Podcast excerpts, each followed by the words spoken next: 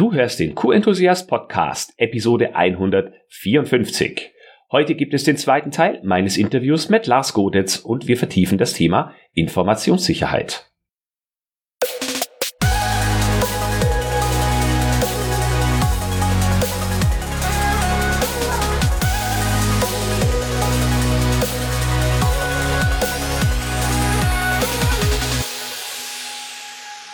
Ein enthusiastisches Hallo und willkommen zu einer neuen Podcast-Episode.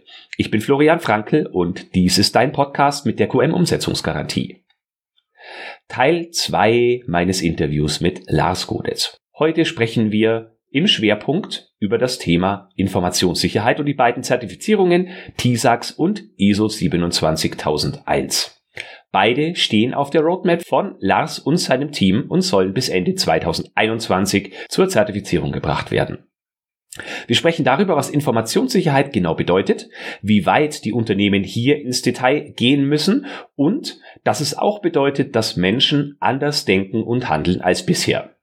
Du wirst über Lars Praxisbeispiele möglicherweise überrascht sein. Ich war es auf jeden Fall, auch wenn sich alles total logisch anhört, gibt es Punkte, an die ich, während ich über das Werksgelände bei uns laufe, noch niemals gedacht habe. Sei also gespannt, was Lars zu diesem Thema zu erzählen weiß und wie sein Unternehmen das Thema Informationssicherheit für sich implementiert und umsetzt. Viel Spaß beim Teil 2 des Interviews mit Lars. So, Lars, willkommen zurück zu Teil zwei unseres bisher schon sehr spannenden Interviews. Und wir fokussieren uns jetzt mal auf zwei Normen, die ihr zertifizieren wollt. Bei einer ihr mittendrin, bei der anderen kommt ihr später dazu. Und es geht im Großen und Ganzen um das Thema, sagen wir mal, Informationssicherheit, Datensicherheit, äh, Prototypenschutz hast du es, glaube ich, im letzten Teil auch genannt. Und die zwei, um die wir uns heute kümmern, ist so die Verknüpfung zwischen TISAX und der ISO 27001 ähm, wie kam es denn dazu? Du hast es im ersten Teil schon mal angedeutet, dass ihr euch mit diesen beiden Themen jetzt stärker auch befassen wollt. Genau, also das ist eine spannende Sache und ein spannendes Projekt auch wieder. Ähm, im, beim VW Partnerforum 2019 hat ähm, VW darauf aufmerksam gemacht, dass sie jetzt in der Gruppe sich verstärkt mit ähm, Informations- und Datensicherheit beschäftigen und aus dem Ganzen ist die Grundanforderung bei uns hier im Haus entstanden. Ich habe danach dann einen Lehrgang gemacht. Der hatte primär nichts mit Informations- und Datensicherheit zu tun, dachte ich. Dort ging es um Produktsicherheit und Produktintegrität. Aber auch das ist wieder so ein wichtiges Thema, wo es darum geht, sind Daten Informationen, die man braucht, um ein Produkt zu erstellen? Wie sicher sind die? Wie verfügbar sind die? Und ähm, was macht das überhaupt aus und wie kann man die eigenen Daten schützen? Jetzt nicht nur primär im Bereich Automotive oder in der Automobilbranche an sich, sondern eigentlich auch in allen anderen Bereichen und Branchen, weil man ja immer mehr mit, mit Daten, Informationen auf Smartphones umgeben ist. Was würdest du sagen, sind so, kannst du ein paar Beispiele nennen, die äh, gewisse Risiken wären, wenn man sich mit dem Thema nicht beschäftigt? Falls es für jemanden jetzt absolut nicht greifbar ist, was ist genau mit Datensicherheit und Informationssicherheit gemeint? Das kann ich ohne Probleme geben. Ähm, für uns war das am Anfang auch nicht klar. Im ersten Moment scheint ein System, was heißt Informations- und Datensicherheit, scheint ein System zu sein, wo der IT-Administrator sich mal bitte damit beschäftigen soll, um die Daten auf einem Server zu schützen. Das deckt aber nur einen Teil der Informationen und Sachen ab, die dort mit transportiert werden. Es ist wirklich eine Sache wie, klar, der einfachste Fall, man hat Daten auf einem Server, der Server wird angegriffen, die Firma wird angegriffen, virtuell wird gehackt, die Daten auf einem Server sind verschlüsselt und man kommt nicht mehr dran. Diesen Fall kann man, glaube ich, sich gut vorstellen. Es gab dort auch immer mal wieder Hackerangriffe oder man liest was von irgendwelchen Würmern, die dort auch Privatleute sich irgendwie auf ihren Laptop, Computer gezogen haben, die dann für einen bestimmten Betrag in Kryptowährungen oder ähnliches wieder entsperrt werden. Ansonsten sind die blockiert. Das sind so Fälle, die, die kennt man, aber das setzt sich ja noch viel, viel weiter fort, indem man halt noch das ganze Thema Industriespionage mit einbezieht, wo es wirklich darum geht, dass egal welche Firma eine innovative Entwicklung gemacht hat, eine spezielle Pumpe, eine ähm, Vorrichtung, die irgendetwas baut, eine spezielle Chemikalie entwickelt, mit der irgendwelche ähm, Druckgussteile oder Kunststoffteile entwickelt werden. Genau diese Informationen, da sind wir in Deutschland ja bekannt für, mit unseren ähm, Unicorns und dem starken Mittelstand, sind Informationen, wo andere sehr, sehr viel Lust drauf haben, die auch zu erwerben. Der ganze Part, ähm, was Industriespionage ist, hat deutlich zugenommen mit sehr kreativen Wegen. Und hier muss man wirklich sich als Firma auch strategisch schützen. Und genau das kann man mit diesem System, wenn man es nutzt und nicht einfach nur ähm, erstellt, abarbeiten. Man macht sich über grundlegende Sachen Gedanken, ähm, wo es darum geht, nicht nur Informationen und Daten zu schützen, sondern wie werden diese äh, Informationen gelagert? Wie ist ein Besuchermanagement geregelt? Wer darf überhaupt welche Informationen sehen? Hier geht es um Berechtigungsmanagement. Geheimhaltungsvereinbarung. Welche Personen kriegen überhaupt welche Daten an welchen Orten, in welcher Form zugänglich? Ändert sich ein Schutzstatus von einer Information? Was weiß ich, man hat einen, man hat ein Angebot, was man an, abgibt, einen bestimmten Preis für irgendein Produkt, ein neues Produkt, was in unserem Fall jetzt mal an ein Fahrzeug angebaut wird und dieses Fahrzeug ist noch gar nicht da. Was weiß ich, das Tesla Modell 20, ja, man kennt es ja, ähm, und dieses kriegt jetzt irgendwelche wunderschönen neuen Antennen in 8G. Und das gibt's natürlich alles noch gar nicht auf dem Markt und keiner weiß, dass es das gibt. Dann ist das natürlich schon bei der Angebotserstellung ähm, ganz, ganz mit einem ganz, ganz hohen Schutzbedarf zu betrachten und sehr, sehr mit sehr hoher Geheimhaltungsstufe.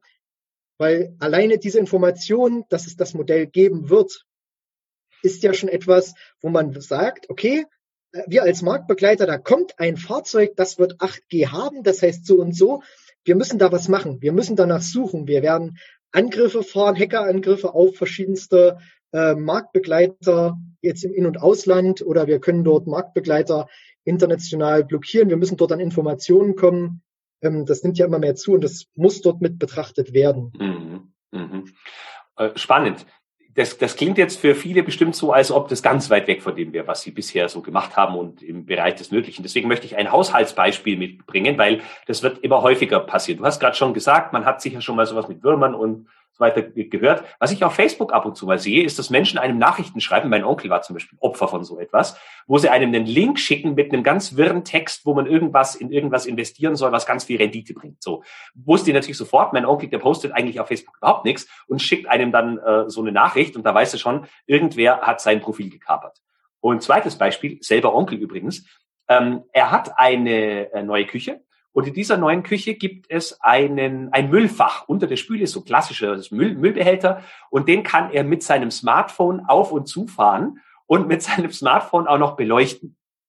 Das ist eine Anwendung, wo, wo man sagt, das braucht kein Mensch, aber er könnte halt. Und jetzt stell dir mal vor, wie unangenehm das wäre, wenn ein Hackerangriff dafür sorgt, dass er seine Müllklappe nicht mehr auf und zu kriegt, sondern die ständig auf oder ständig zu ist. Also weißt du, sowas wird's in Zukunft ja in allen möglichen Bereichen mit Smart Homes und äh, Internet of Things immer häufiger geben. Es wird alles vernetzt sein. Überall werden Menschen, wenn wir nicht richtig damit umgehen, irgendwo in unsere Privatsphäre eindringen können und unser Leben äh, auf den Kopf stellen. Richtig. Und im industriellen Maßstab natürlich noch 10.000 Mal äh, mehr Priorität. Wenn die deine Produktionsanlagen runterfahren können und du kannst nichts mehr machen, das ist dramatisch. Das ist richtig. Und Zugänge gibt es mittlerweile sehr, sehr viele. Ob das jetzt irgendwelche Smartwatches sind, ähm, ob es äh, Smartphones sind, dann äh, verschiedenste Arten an Schlüsselkarten. Wir haben uns grundlegend Gedanken gemacht, wie das Zugangssystem ist für Schlüsselkarten.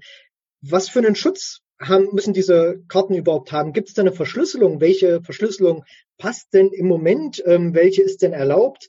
Ähm, wir hatten am Anfang, wo wir angefangen haben, eine Verschlüsselung, die hat für den Alltagsgebrauch hier gereicht.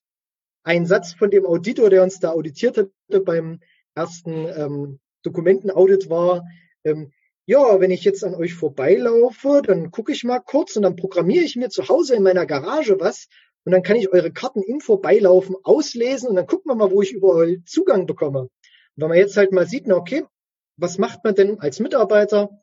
Man verlässt das Werksgelände, hat die Schlüsselkarte irgendwo am, an der Hose mit dabei, holt sich Mittagessen irgendwo. Dann läuft am Imbissstand einer vorbei, liest deine Schlüsselkarte aus und kann dann mit deiner Schlüsselkarte Zugang bekommen zu allen möglichen Anlagen, Werkstätten, Produktionsbereichen, was weiß ich, er nimmt die Schlüsselkarte von, von irgendjemandem, der viele Zugänge hat, Fertigungsleiter, Werkleiter, ähm, oder vielleicht der Geschäftsführer, der da zufällig seine Schlüsselkarte mit dabei hat. Und das ist, war eine Gefährdung, die klar, wenn man jetzt, wenn ich jetzt darüber spreche, kennt man, das ist auch logisch für jeden, aber darüber hat man sich mit Sicherheit bei vielen Firmen grundlegend noch keine Gedanken gemacht. Das ist so ein bisschen wie, man legt den Schlüssel für die Firma unter die Matratze am Eingang. Um das mal zu verbildlichen, ja, ja. glaube ich, sehr treffend. Also Okay, dann, dann haben wir jetzt schon ein gutes Bild davon bekommen, was das denn konkret bedeuten kann und dass das wirklich sehr tiefgreifende äh, Einschnitte in ein Unternehmen machen kann. Da kann ich übrigens noch ein Buch empfehlen, Blackout von Mark Ellsberg. Da geht es darum, um Hackerangriffe auf ähm, Strominfrastruktur in ganz Europa und darüber hinaus. Es ist unglaublich spannend, aber geht genau in das Thema. Ähm, jetzt, jetzt seid ihr als Unternehmen ja schon über 100 Jahre alt und sicher nicht mit Informationssicherheit auf die Welt gekommen. Wie habt ihr euch dem Thema von Beginn an genähert? von Beginn an haben wir uns dem erstmal genähert, dass wir versucht haben, überhaupt Informationen und Daten zu sammeln, was das überhaupt heißt. Wir hatten den Namen gehört und haben geguckt, ob wir über unsere Kunden oder halt auch im Internet allgemeine Informationen dazu finden. Wir haben dann ähm, einen Workshop in, in, im Münchner Raum besucht, der IT-Administrator und ich, um überhaupt erstmal noch so ein bisschen mehr Infos zu bekommen. Und dort hatten wir die Chance, mit Auditoren zu sprechen, mit Beratungsfirmen und auch da haben wir halt die Menge und den Umfang, den das Ganze hat, erstmal angefangen, langsam Step by Step zu greifen und haben, waren sehr, sehr überrascht, was das eigentlich alles heißt. Mhm. Und Inwieweit unterstützen dich andere Fachabteilungen dabei? Also wie funktioniert da auch diese übergreifende Kommunikation, die bei euch ja sehr gut zu funktionieren scheint? Siehe Teil 1. Wer muss da alles mitmachen? Mitmachen müssen fast alle. Sehr, sehr viel natürlich. Vertriebsabteilung, ähm, Forschung und Entwicklung und ähm, Bereich IT, Projektleitung, äh, Produktentwicklung. Das sind sehr, sehr, sind Bereiche, die sehr, sehr stark damit zu tun haben.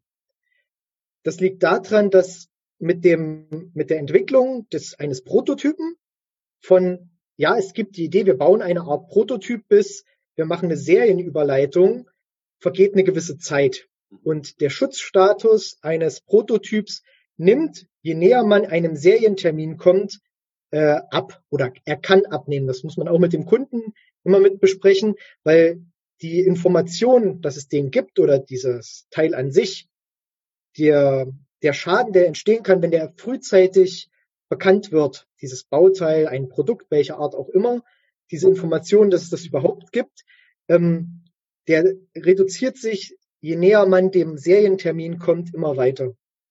Und deswegen haben natürlich Abteilungen, wie jetzt Entwicklungsabteilungen oder auch der Vertrieb, die halt als erste den Kontakt haben mit, mit dem Kunden, wenn es um ein Neuprodukt geht oder ein anderes Produkt, ähm, sind das natürlich Abteilungen, an die dort besondere äh, Anforderungen gestellt werden. Und natürlich auch an den IT-Administrator, der ein System schaffen muss, ähm, in dem er zwar Zugriff hat, aber alles wissen könnte, aber nicht alles wissen darf, wie ich immer so schön sage.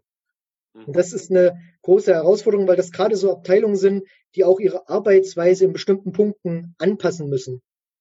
Man muss sich eben, man muss Projekträume haben, wo man äh, oder äh, Räume herstellen, in denen bestimmte Informationen und Daten überhaupt ausgewertet werden darf.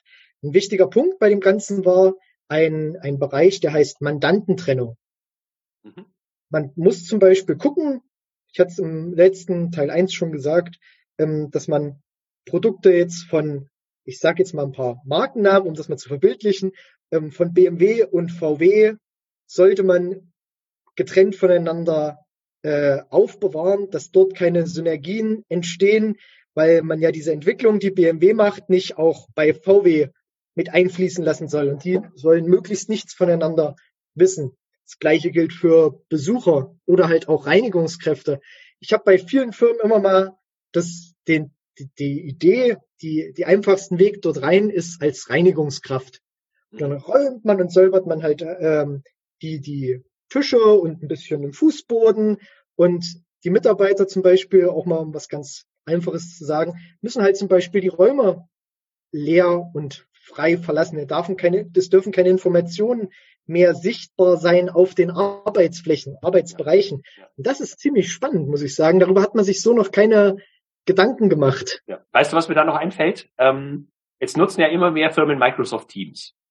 Und wenn du mal guckst, ja. irgendwie so gegen 18, 19 Uhr, vielleicht ist man äh, noch, noch aktiv und dann sieht man da im Status ist jemand gelb zu der Uhrzeit. Dann weißt du genau, die Person hat ihren Bildschirm ausgemacht und hat den Rechner aber noch an.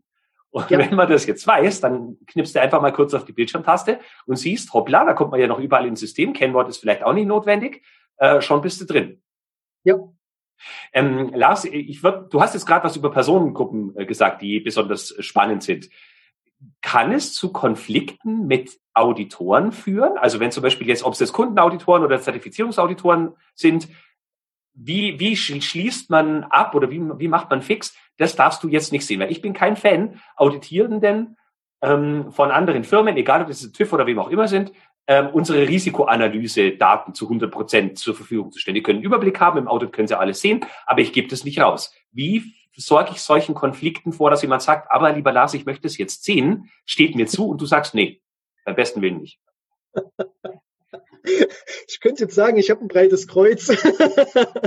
ähm, die Informationen, mit denen wir hier drin arbeiten, jedes unserer Q-Dokument, jedes Dokument, was irgendeine Art Information hat, mag es eine Zeichnung sein, Verfahrensanweisung, eine Risikobewertung, hat ein bestimmtes Label, ist eine, hat eine bestimmte Klassifizierung. Mhm. Die Klassifizierung gibt an, welchen Schutzbedarf oder welchen Schutzstatus diese Information hat, welche Personengruppen das sehen dürfen und was, unter welchen Voraussetzungen sie das sehen dürfen. Sachen, die du jetzt gerade genannt hast, wären Daten, die haben einen Schutzbedarf. Wir haben, ich mach mal, wir haben vier Klassifizierungen. Wir haben einmal öffentliche Daten. Das sind Daten, die sind frei zugänglich allgemeine Bedienungsanleitung, Inhalte, die jetzt gerade auf unserer Website stehen, die kann jeder lesen. Die sind nichts Geheimes oder halt bestimmte Normen, die kann man sich kaufen und dann sind die jeden frei zugänglich. Das ist nichts Geheimes. Dann hat man interne Daten, das sind Daten, die sind für den internen Gebrauch. Dann hat man Daten, die mit Schutzbedarf sind. Das sind Daten, die eine bestimmte äh, Geheimhaltungsstufe haben, die einen eingegrenzten Personenkreis haben und auf bestimmte Räumlichkeiten oder Zonen beschränkt sind.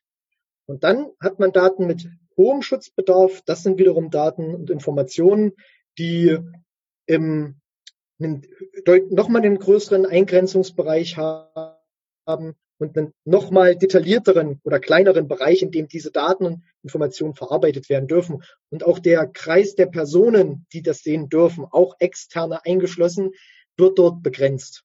Mhm. In dem Fall ist das dann, wenn man jetzt Daten hat, die eine Klassifizierung haben mit ähm, hohem Schutzbedarf, wäre das in unserem Fall, nach der Beschreibung, die wir dort erstellt haben, ähm, dass diese Personen die Daten einsehen dürfen, aber sie müssen immer eine Begleitperson neben sich haben. Das die dürfen nicht alleine in diesem speziellen Raum diese Daten einsehen oder diese Bauteile sich angucken. Ja. Um zu verhindern, dass sie das Handy rausnehmen, Fotos machen oder die Teile wegtragen. Die sind also dauerhaft unter Aufsicht. Sie kriegen eine erhöhte ähm, Geheimhaltungsvereinbarung oder Geheimhaltungsverpflichtung ist es ja in dem Fall und ähm, dürfen auch erst Zugang erhalten, wenn bestimmte Personen diese freigegeben haben. Mhm. Und so setzt sich das fort.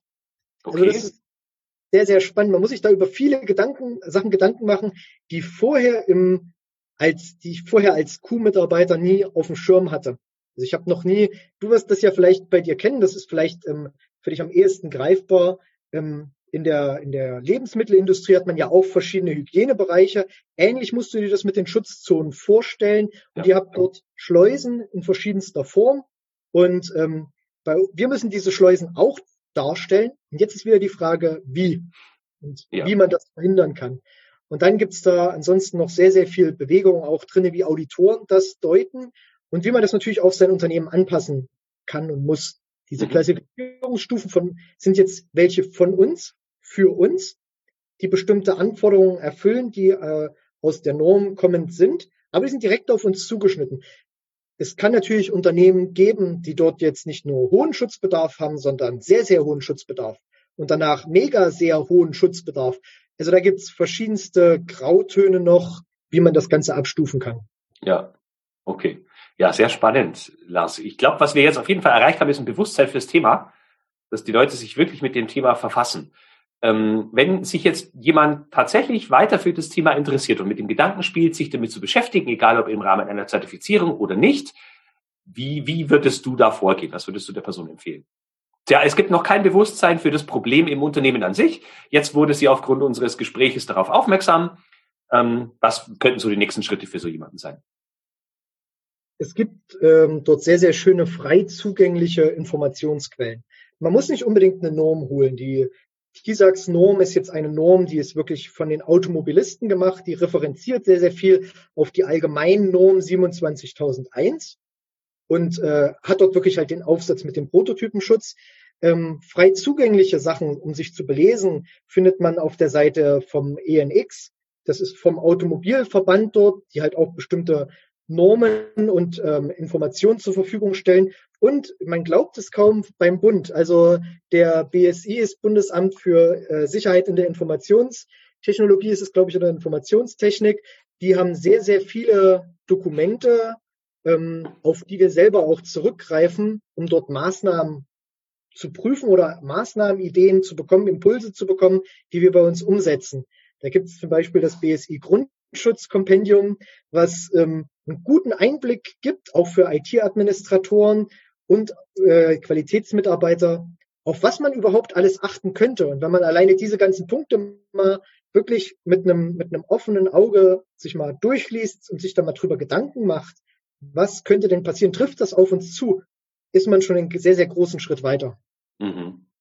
Ja, ich glaube tatsächlich, dass die, die Risikoanalyse da schon einer der wichtigsten Punkte ist, wo man wirklich sehen kann, wie sensibel sind eigentlich die Dinge, mit denen ich da täglich umgehe und die anderen Menschen auch täglich äh, sehen können, ohne dass ich genauer drüber nachdenke.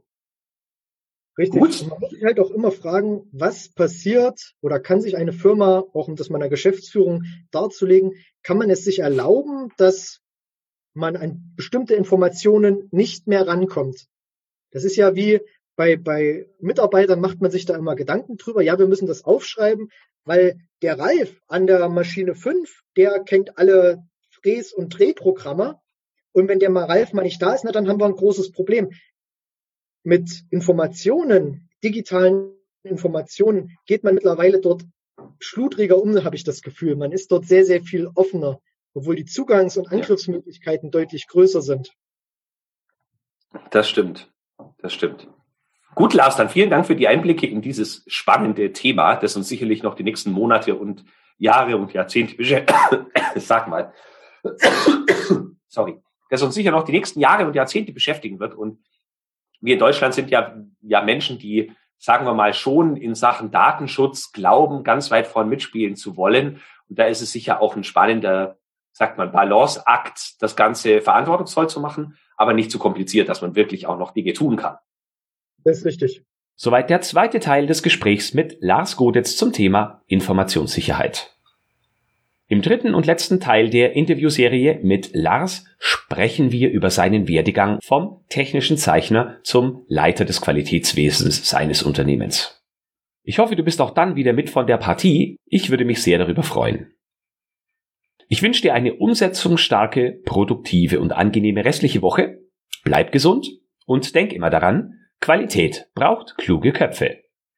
So wie dich.